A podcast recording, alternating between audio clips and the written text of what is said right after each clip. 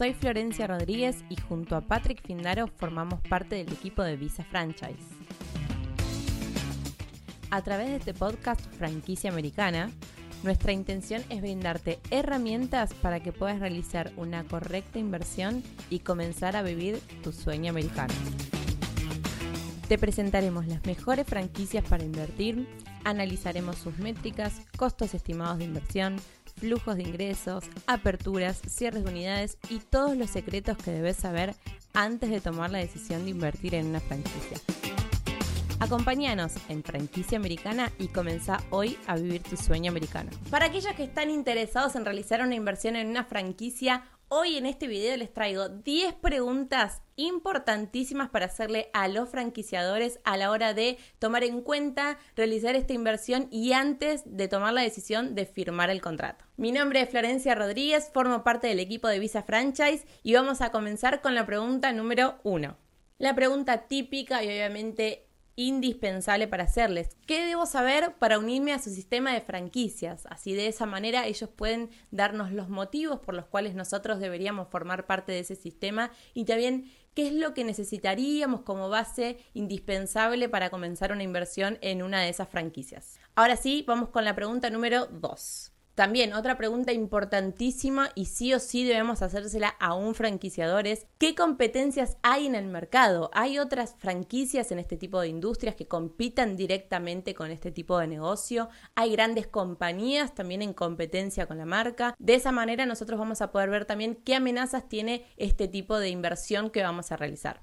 Vamos con la pregunta número 3. Como pregunta número 3, algo también no menor para tener en cuenta y preguntarles a un franquiciador es si puede darnos un panorama de cuáles serían los costos estimados de los cuales atravesaríamos en caso de tomar la decisión de invertir en una franquicia como estas, qué costos van obligatorios y qué costos considera que podríamos llegar a atravesar en caso de tomar la decisión de hacerlo. Ahora sí, con la pregunta número 4.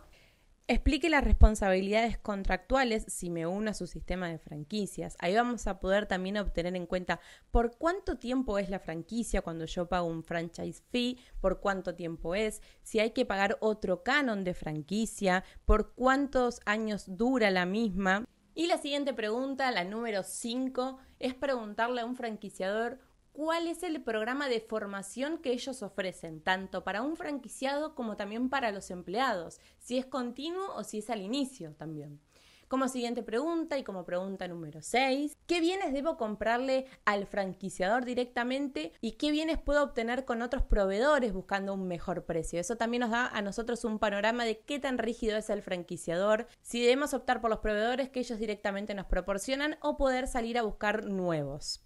Ahora sí, vamos a ir con la pregunta número 7. Como pregunta número 7, ¿cuál es el territorio definido? Es una pregunta súper importante que debemos hacer sí o sí obligatoriamente a cualquier franquiciador que estemos entrevistando y teniendo en cuenta a la hora de invertir en una franquicia.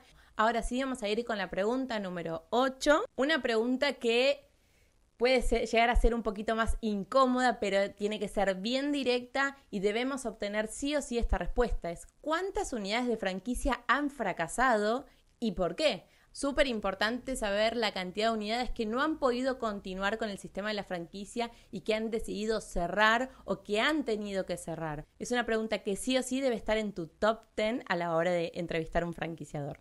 Y como pregunta número 9, para ir terminando con estas 10 preguntas que sí o sí deben estar en tu agenda a la hora de, de hablar con un franquiciador, es la siguiente. ¿Cómo han resuelto, si ha habido, por supuesto, los conflictos entre el franquiciador y el franquiciado anteriormente? Si ha habido, por supuesto, y cómo lo han llegado a resolver de la mejor manera para, para que sea favorable para ambos casos. Y ahora sí, para finalizar, la última pregunta, la número 10. ¿Qué sucede si yo tomo la decisión de retirarme, si quiero vender mi negocio? ¿Cómo puedo hacerlo si directamente existe una posibilidad de que el franquiciador pueda comprármelo? Si yo puedo buscar un nuevo comprador, si tengo que pedir autorización del mismo y si debe pasar algún tiempo razonable o mínimo para que yo tome esa decisión de querer vender mi negocio. Y este fue un nuevo capítulo de Franquicia Americana. Muchas gracias por escucharnos y no te olvides de compartirlo con tus amigos y además dejarnos una reseña. Muchas gracias.